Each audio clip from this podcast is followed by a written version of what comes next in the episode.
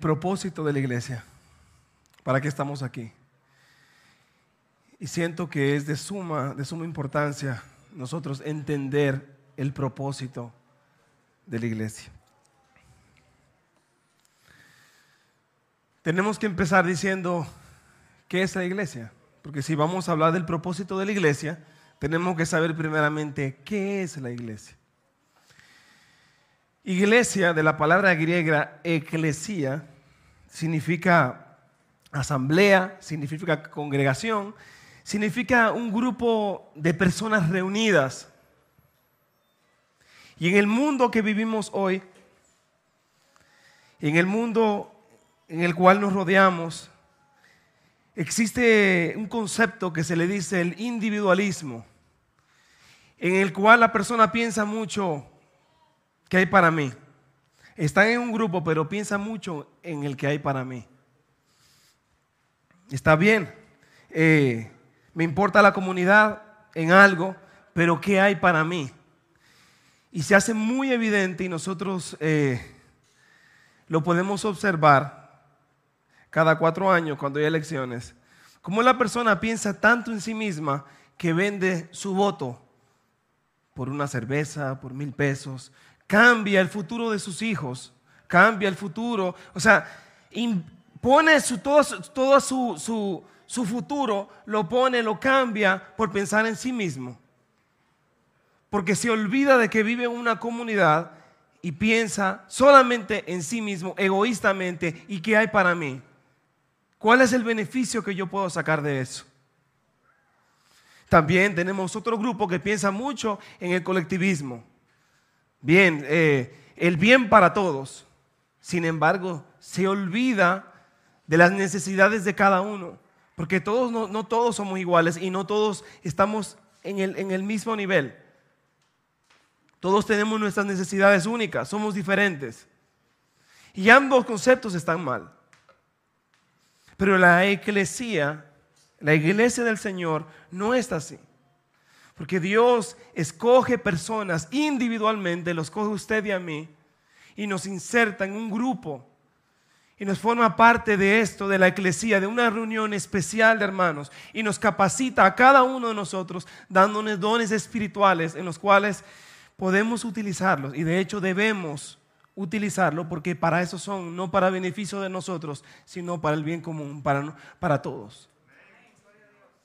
O sea que Dios trabaja individualmente, Dios se preocupa por cada uno de nosotros y nuestras necesidades, pero al mismo tiempo Dios quiere que trabajemos juntos como una congregación, como una reunión, como una eclesía, como una iglesia. Romanos 8, 28 y 29 dice, y sabemos que a los que aman a Dios, todas las cosas les ayudan a bien. Esto es a los que conforme a su propósito son llamados. ¿Usted es llamado o no es llamado? Si usted ha creído en Jesús, usted es un llamado. Conforme a su propósito son llamados. 29. Porque a los que antes conoció, también los predestinó para que fuesen hechos conformes a la imagen de su Hijo. ¿Para qué Dios lo hizo a usted y para qué, lo hizo, para qué me hizo a mí? Para hacernos conforme a la imagen de Jesucristo. Para que Él sea el primogénito, para que Él tenga preeminencia entre muchos hermanos. Hermanos, o sea que Dios nos escoge desde antes de la fundación del mundo, nos separa usted y a mí con un propósito especial. Y es para que Él sea cabeza. Y Él siendo la cabeza, no sea solamente mía, sino entre muchos hermanos. Y a esto, y a esta hermandad, la Biblia le llama eclesía, le llama iglesia. Y Pablo, y quiero, quiero que me, sigan aquí, y, y, abran sus Biblias en Primera de Corintios, capítulo 12, versículos 12, 13, 16, bueno, les voy a ir diciendo, pero Primera de Corintios 12, 12. Porque quiero que veamos que Pablo, el apóstol Pablo, inspirado por el Espíritu Santo, eh, compara esta unidad, compara a esta unidad entre hermanos como un cuerpo de un ser humano. como un cuerpo de una persona. Y dice, porque así como el cuerpo es uno y tiene muchos miembros, pero todos los miembros del cuerpo, siendo muchos, son un solo cuerpo, así también Cristo. ¿Y qué es lo que destaca aquí Pablo? ¿Qué es lo que quiere destacar aquí? Que aunque somos muchos, formamos parte de uno. Quiere destacar la unidad. Se supone que si nosotros estamos en el cuerpo de Cristo, nosotros somos uno. Aunque seamos diferentes. Porque la mano es diferente que el pie. Y el pie es diferente que la mano. Y el ojo. Y la, todo es diferente, pero es, todos forman parte del cuerpo. Y quizás a mí no me gusta cómo se ve esa mano, pero yo la necesito porque si no tengo mano es peor. Y esa es la mano que Dios puso en el cuerpo. Y Dios quiere que nosotros entendamos eso. El principio de unidad somos parte de un solo cuerpo. Versículo 13. Porque por un solo espíritu fuimos todos bautizados en un cuerpo, sean judíos o sean griegos. O sea, son judíos o no, o no judíos. Sean esclavos o libres. Y a todos se nos dio a beber un mismo espíritu. Es decir, no hay excepción de personas. No importa nuestra, que sea nuestra condición social, no importa nuestros estatus, el género, la lengua, no importa. Estamos todos unidos y lo que nos une a todos es Cristo. Es Cristo. Versículo, piénselo, todas las divisiones se van. Todas las divisiones se van. Porque cuando somos parte de un solo cuerpo, las divisiones ya, ya no hay divisiones, tú no te puedes dividir, tienes muchos miembros, pero no te puedes dividir. Porque si el cuerpo se empieza a dividir, pues ya deja de ser un cuerpo. Deja de existir. Dice 1 Corintios 12, 16, dice, y si dijere la oreja, porque no soy ojo, no soy del cuerpo, por eso no será del cuerpo. En otras palabras, porque yo no soy o porque no hago, porque no digo lo que dice el otro, entonces yo no soy parte del cuerpo. Porque el otro quizás tenga más talentos que yo, o porque el otro quizás se pare aquí y cante, o, predique, o tome. Entonces quiere decir que porque yo me siento, yo no soy parte del cuerpo. Porque quizás yo estoy haciendo algo que no sea visible, me hace que yo sea menos, me hace que yo sea fuera del cuerpo. No, seguimos todos, somos parte del cuerpo. Usted y yo, todos, todos. Si el cuerpo necesita trabajar junto, porque si, si el cuerpo no está unido, entonces no, no va a avanzar. Y si hay una parte del cuerpo que no quiere caminar, pues el cuerpo no va, a tener que llevarla arrastrado. Pero la pierna no quiere caminar. Hermano, camine, camine. Y la pierna no se quiere mover. Quizás me puedo mover, pero no me voy a poder mover igual. Voy a tener que estar arrastrando. Ahora, ahora aquí también, mis hermanos, hay que pensar, quizás esa pierna ha sido golpeada y ha sido maltratada. Y si le preguntamos a la pierna, ¿qué pasó pierna? ¿Por qué no quieres caminar, pierna? O porque el brazo me golpeó. Cuando me tropecé, cuando cometí el error, el brazo me maltrató. Así que nosotros tenemos que pensar en un cuerpo y me tiene que doler lo que le sucede al hermano. Me tiene que doler. yo tengo que meditar si hay algo, si mi hermano está fallando en algo, si yo le he ofendido en algo, tenemos que perdonarnos y tenemos que pensar en eso, en que si el hermano no quiere caminar, bueno, vamos a avanzar, pero vamos a ir muy forzados. Y Dios no quiere eso. Dios no quiere eso. Versículo 17. Y si todo el cuerpo fuese ojo, ¿dónde estaría el oído? Y si todo fuese oído, ¿dónde estaría el olfato? Y voy a continuar 18 y 19. 20 y 21. Más ahora Dios ha colocado los miembros, cada uno de ellos, en el cuerpo, como, como, como Él quiso. Él ha determinado las cosas como Él quiso, no nosotros.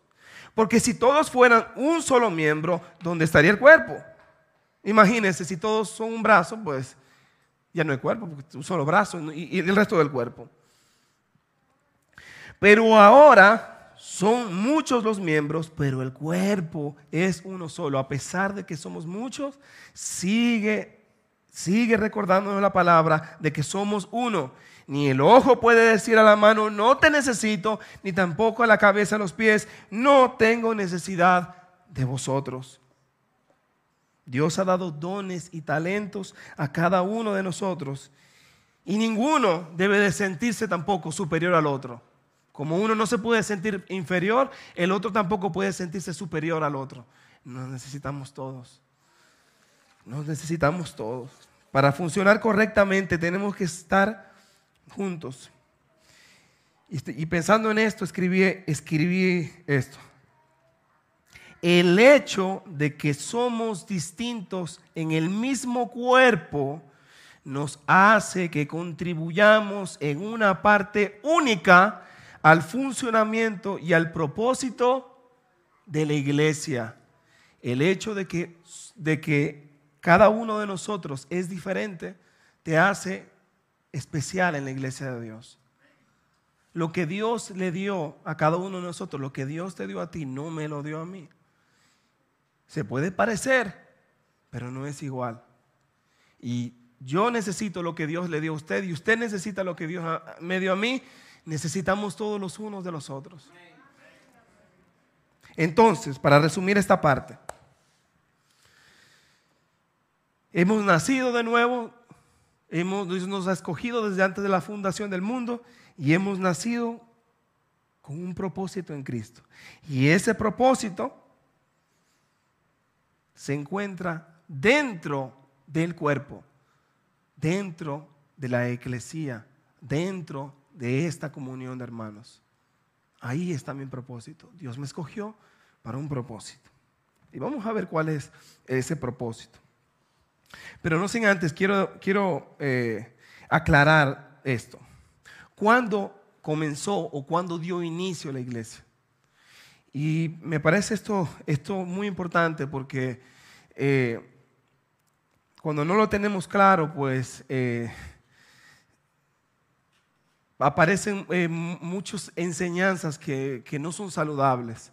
Y creo que la iglesia, la palabra de Dios, aunque no nos dice, no hay un versículo que nos diga, aquí fue que inició la iglesia, pero podemos saber cuándo inició la iglesia. Porque aunque no te dice, mira, empezó aquí mismo, la palabra nos, nos va indicando.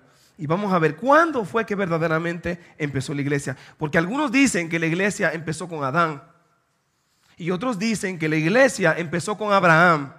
Y otros dicen que la iglesia empezó con Moisés. Y otros dicen que empezó con Jesús y otros con Pablo. Pero ¿cuándo empezó la iglesia? ¿Cuándo dio inicio la iglesia? ¿Y saben por qué hay una confusión esto? ¿Saben por qué algunos dicen que fue Pablo, otros dicen Jesús, Abraham, otros que con Moisés? Porque en Hechos capítulo 7, eh, cuando está eh, Esteban frente al concilio, frente al sumo sacerdote, y Esteban está presentando su defensa magistral, llega un momento que, que Esteban les dice, hablándole de Moisés, dice que cuando estaba en la eclesía, y la palabra que está ahí es congregación, pero es eclesía en el desierto. Y como Esteban utiliza la palabra eclesía, dicen, ah, pero la iglesia empezó con Moisés, porque ahí está la palabra eclesía. El asunto está que la palabra eclesía no es una palabra técnica. Una palabra técnica es una palabra que tiene un significado siempre. Pero la palabra eclesía, la palabra iglesia, la palabra congregación, la palabra asamblea, esa palabra no siempre significa lo mismo. Hay que ver el contexto en el que se habla. Porque lo que significa es una congregación. No es exactamente eh, a lo que nosotros nos estamos refiriendo, que es el cuerpo de Cristo. Es algo distinto. Por eso es que tenemos que tener cuidado cuando utilizamos eh, esa palabra y entender que no es técnica, que no es una palabra que significa siempre exactamente igual. Bien, pero ¿cuándo empezó la iglesia? Jesús, cuando estaba con sus discípulos en Cesarea de Filipo, Jesús le dice, le pregunta a sus discípulos, ¿quiénes dicen ustedes que soy?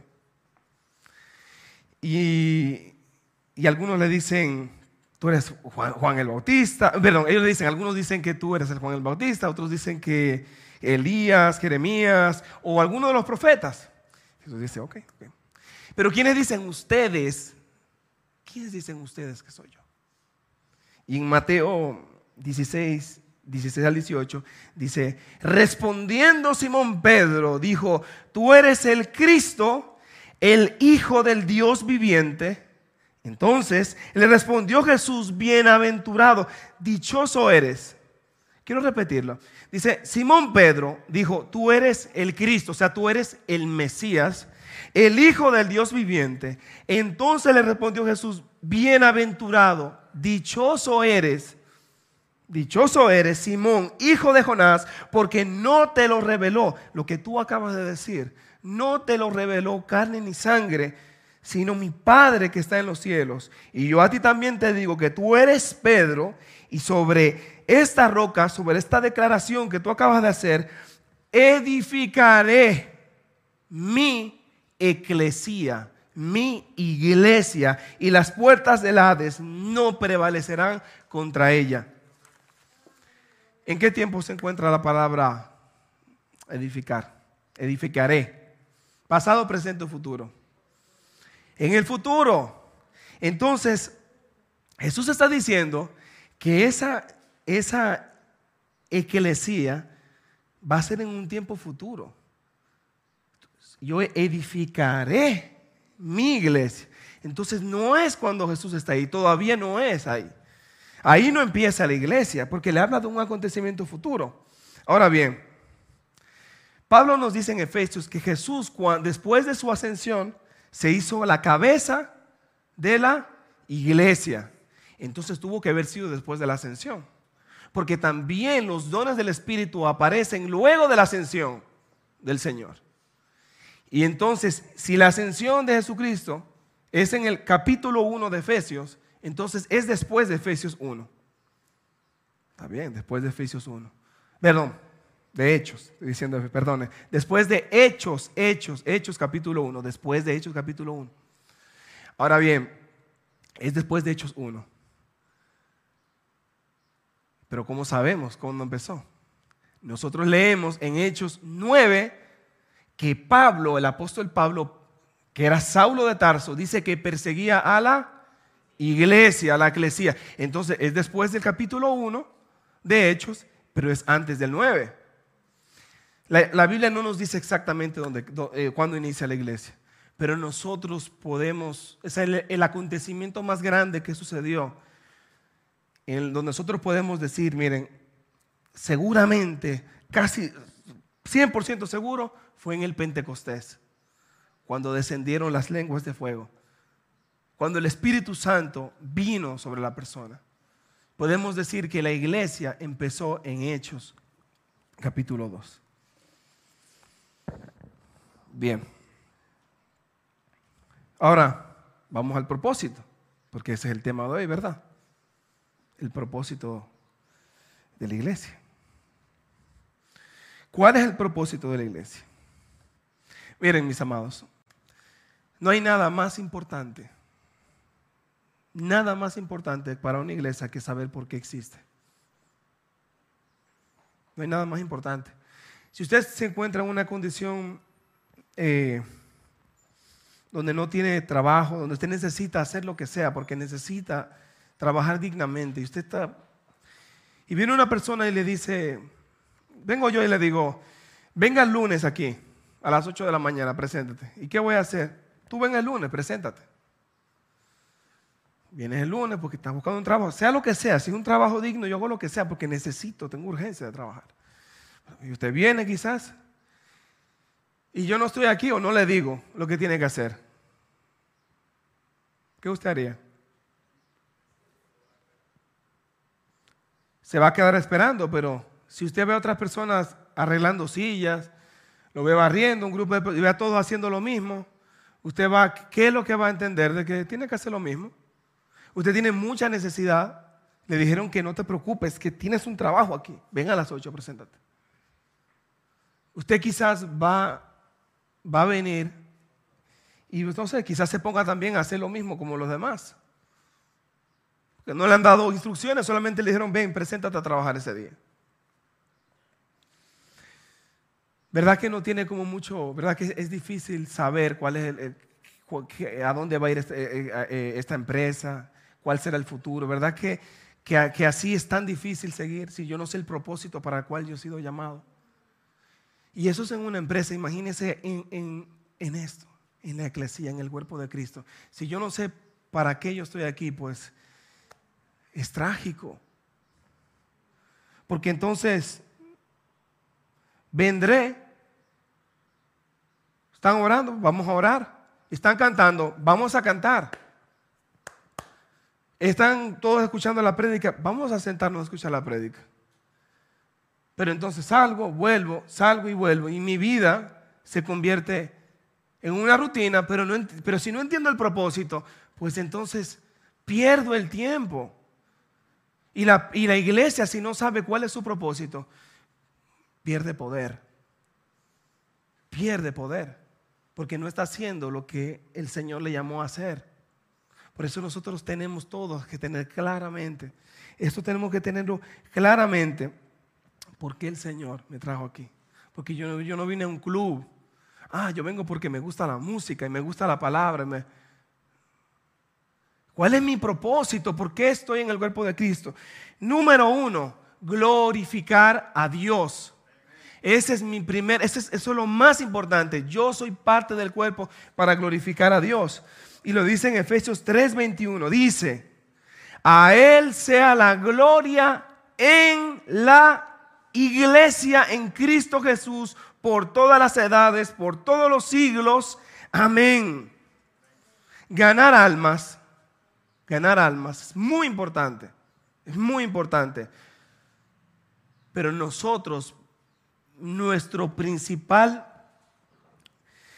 propósito de estar aquí es glorificar a Dios. Glorificar a Dios. Cuando nosotros llegamos, tenemos que tener eso claro. Yo vine a adorar a Dios. Cuando estoy cantando, yo estoy cantándoles a Dios. Cuando yo estoy escuchando, yo estoy escuchando la palabra de Dios. Pero la palabra de Dios tiene que ser predicada también. Y a eso, a eso vamos ahora. Porque si mi propósito no es glorificar a Dios en todo lo que yo hago, vamos a apagar los micrófonos, vamos a apagar las luces, vamos a cerrar esto y vámonos de aquí porque estamos perdiendo el tiempo. nosotros hemos venido a glorificar a Dios. Hermanos, venimos a glorificar a Dios. Eso es nuestro principal propósito.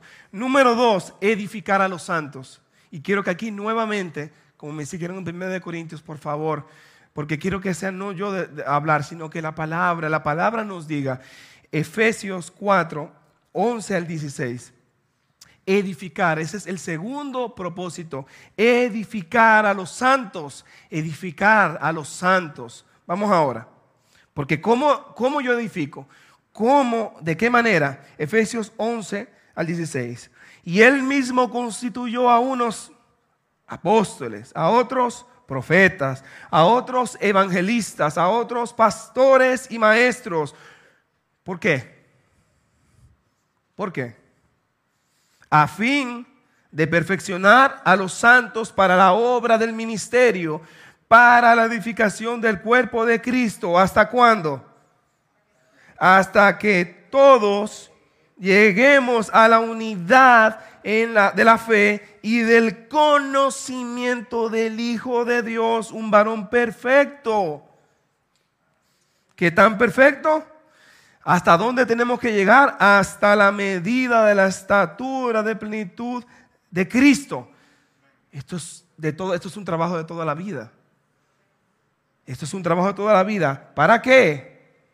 Para que ya no seamos qué?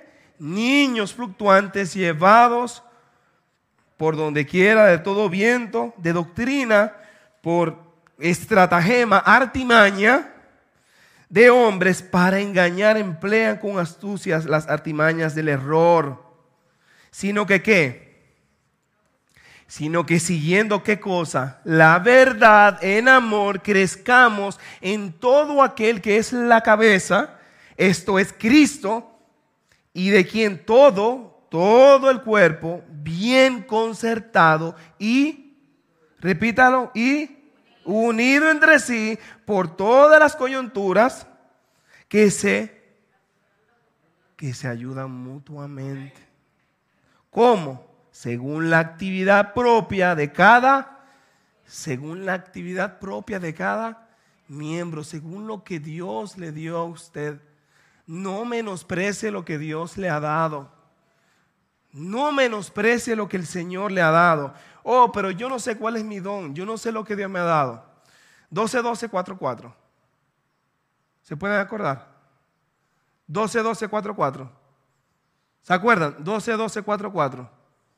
Ok. No, para que se acuerden de este número. 12, 12, 4, 4.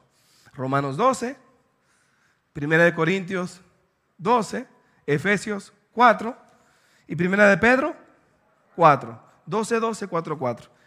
Léalo en casa. Léalo en casa y, usted va a aprender ahí los dones espirituales. Y bueno, cuando nosotros vemos, cuando leemos desde un principio, que Él constituyó a unos apóstoles, profetas, evangelistas y pastores, pastores y maestros, que eso es una sola palabra. En español no se ve, se ve como pastores y luego maestros, pero en el griego es una sola palabra, es pastor maestro, es un pastor que enseña. Eh, los evangelistas, ¿qué hace, ¿qué hace un evangelista? el que el evangelista vendría a ser como un médico obstetra. O sea, él recibe a ese nuevo nacido, él, recibe al nacido, ¿verdad? Pero quien se encarga de, revisar el, crecimiento del niño es el pediatra. Y en este caso, el pastor maestro vendría a ser como, como ese pediatra. Que cuando viene ese recién convertido, el cual que Dios utilizó al evangelista, entonces viene ese, ese bebé y se lo, el Señor se lo pone al pastor. Y ese bebé en Cristo, el pastor le va alimentando y le va nutriendo. Por eso es tan importante estar en una iglesia donde se predique la palabra. Porque esa es la forma en que nosotros crecemos, con la palabra. Y va nutriendo y se va nutriendo. Y ese es el trabajo que, tiene, que tienen los pastores. Ese es el trabajo. Así que hay un, hay un orden en, esta, en, en este cuerpo de Cristo. Es verdad que todos somos parte, pero hay un orden. Hay un orden. Nosotros tenemos que entender cuál es la función de, de cada uno eh, en este cuerpo. Así que Dios le ha dado a cada uno de nosotros eh, un don especial. Y usted lo, eh, nos dice eso en Efesios 4:7. Bien. El propósito de la iglesia, ya, vamos al propósito, al tercer propósito. El tercer propósito de la iglesia es cumplir con la gran comisión. Mateo 28, 18 al 20 dice, y se acercó Jesús y les habló diciendo, Toda potestad me es dada en el cielo y en la tierra, por tanto, id y haced discípulos a todas las naciones, bautizándolos en el nombre del Padre y del Hijo y del Espíritu Santo, enseñándoles que guarden todas las cosas que os he mandado. Y aquí yo estoy con vosotros todos los días hasta el fin del mundo. Amén. No estamos llamados a ser ovejas solamente que engordan. Dios nos llamó, venimos aquí, nuestro primer propósito es glorificar a Dios también es edificarnos, edificar los santos aquí en la iglesia, pero no se puede quedar ahí. También nuestro tercer propósito es cumplir con la gran comisión. Y no podemos ser ovejas, como les decía, que reciben, reciben, reciben, sino que tenemos que alcanzar a los otros. Y el gran problema, el gran problema de, de muchas iglesias es que tienen debilidad en uno de estos tres puntos. Cuando la iglesia se, despreocupa de cumplir la gran comisión, la iglesia local, local, local, va desapareciendo. Si nosotros dejamos de predicar el Evangelio, cada vez vamos a ser menos. La iglesia, la, iglesia del, Señor, eh, la iglesia del Señor las puertas del Hades no van a prevalecer sobre ella. Y la iglesia va a seguir pase lo que pase. Pero eso no quiere decir que Gosén cierre sus puertas. Así que nuestra parte también es cumplir con la gran comisión. Y, si, si glorificamos a Dios y si edificamos a los santos y nos despreocupamos del tercer propósito, como les decía, desaparecemos. Pero hay otras iglesias que hacen otro escenario, que lo que hacen es glorifican a Dios y se preocupan por evangelizar o por, por captar a los perdidos. Y despreocupan y se despreocupan con edificar a los santos. Entonces, ¿qué sucede? Que la iglesia, como ustedes la ven, la iglesia se supone que está formada de creyentes, no es de no creyentes. Nosotros damos bienvenida a no creyentes, pero lo que tenemos aquí está enfocado en los creyentes. ¿no? Y, se predica y se, trata de alcanzar a los, a los perdidos. Pero el enfoque principal que estamos aquí es para trabajar, para edificarnos los santos. Entonces, cuando un culto, cuando un culto glorifican a Dios, pero se despreocupan de predicar la, sana, la, palabra, de edificar a los santos, lo que sucede es que se preocupan tanto de los de afuera que empiezan a, a, sustituir ciertas palabras. No, no puedes hablar de muerte, no puedes hablar de pecado. Cuando estás cantando, si la canción dice sangre, no me cante esa canción. Y se organiza todo para alcanzar a los perdidos. y, y eso es otro error. Eso es otro error. Eso lo vemos mucho. Que se acomodan las iglesias para, para el perdido. Pero Dios no nos llamó a eso. Si nosotros no hacemos las cosas a las que Dios nos llamó a hacer, entonces vamos a perder el tiempo. Y la iglesia pierde poder y pierde efectividad. Dios nos llamó con un propósito. Si empezamos a cambiar el propósito por el cual Dios nos llamó, no vamos a ser efectivos. Y no es la culpa del Señor. No es la culpa del Señor.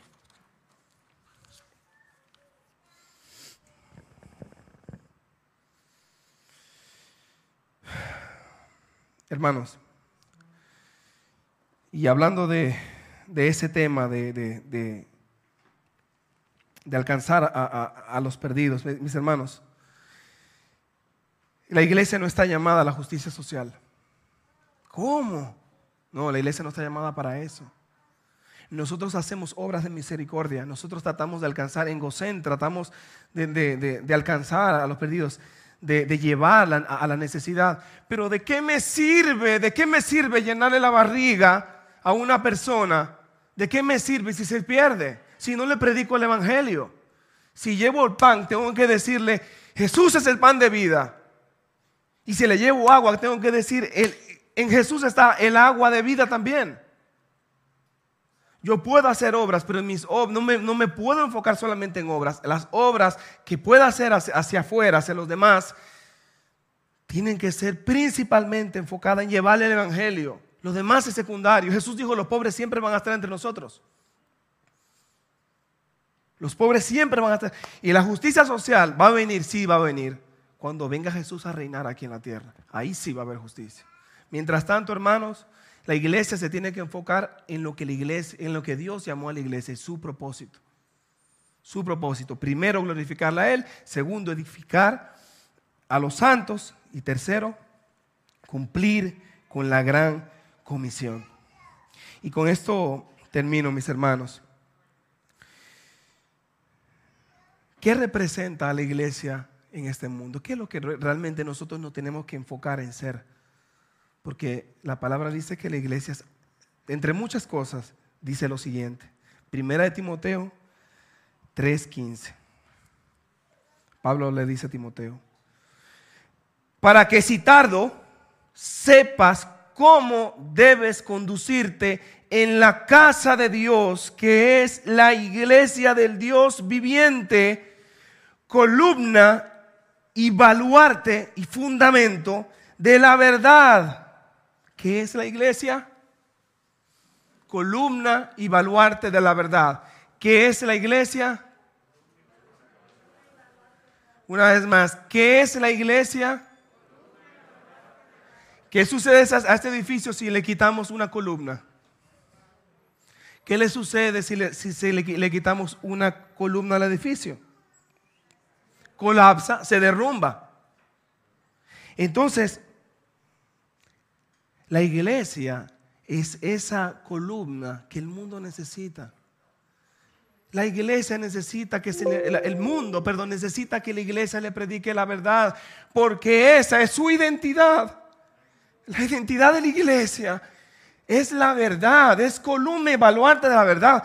Hermanos, no, nosotros no vamos a encontrar la verdad en las noticias. Mire lo que está sucediendo. Y hermanos, de verdad, estoy, ya estoy terminando. Pero mire lo que está sucediendo en Ucrania. Usted se mete en un, noticiero, le dicen una cosa, se mete en otra y le dice totalmente lo opuesto. Y uno es el malo, el bandido, y el otro es el malo, y el bandido, y el genocida. Y, ¿A quién le creo? ¿Usted cree que vamos a encontrar la verdad en políticos? El mundo, ¿dónde va a encontrar la verdad? ¿Dónde dice? En la iglesia, porque es la columna y baluarte la verdad. Si es que la iglesia predica la verdad. Padre, gracias por tu palabra, Señor. Gracias porque eres bueno, Señor. Dios, ayúdanos, ayúdanos a poder cumplir con el propósito para el cual fuimos llamados. Fuimos llamados a predicar la verdad, Señor. Fuimos llamados, Señor, a glorificarte a ti. Fuimos llamados, Señor, a edificarnos los unos a los otros, Señor. En esta iglesia, en este cuerpo, Señor. Y fuimos llamados a cumplir la gran comisión. Ayúdanos, Señor, a enfocarnos en lo que nos has llamado, porque queremos ser de bendición. En el nombre de Jesús, te lo pedimos todo. Amén. Amén. Dios le bendiga mucho, hermanos.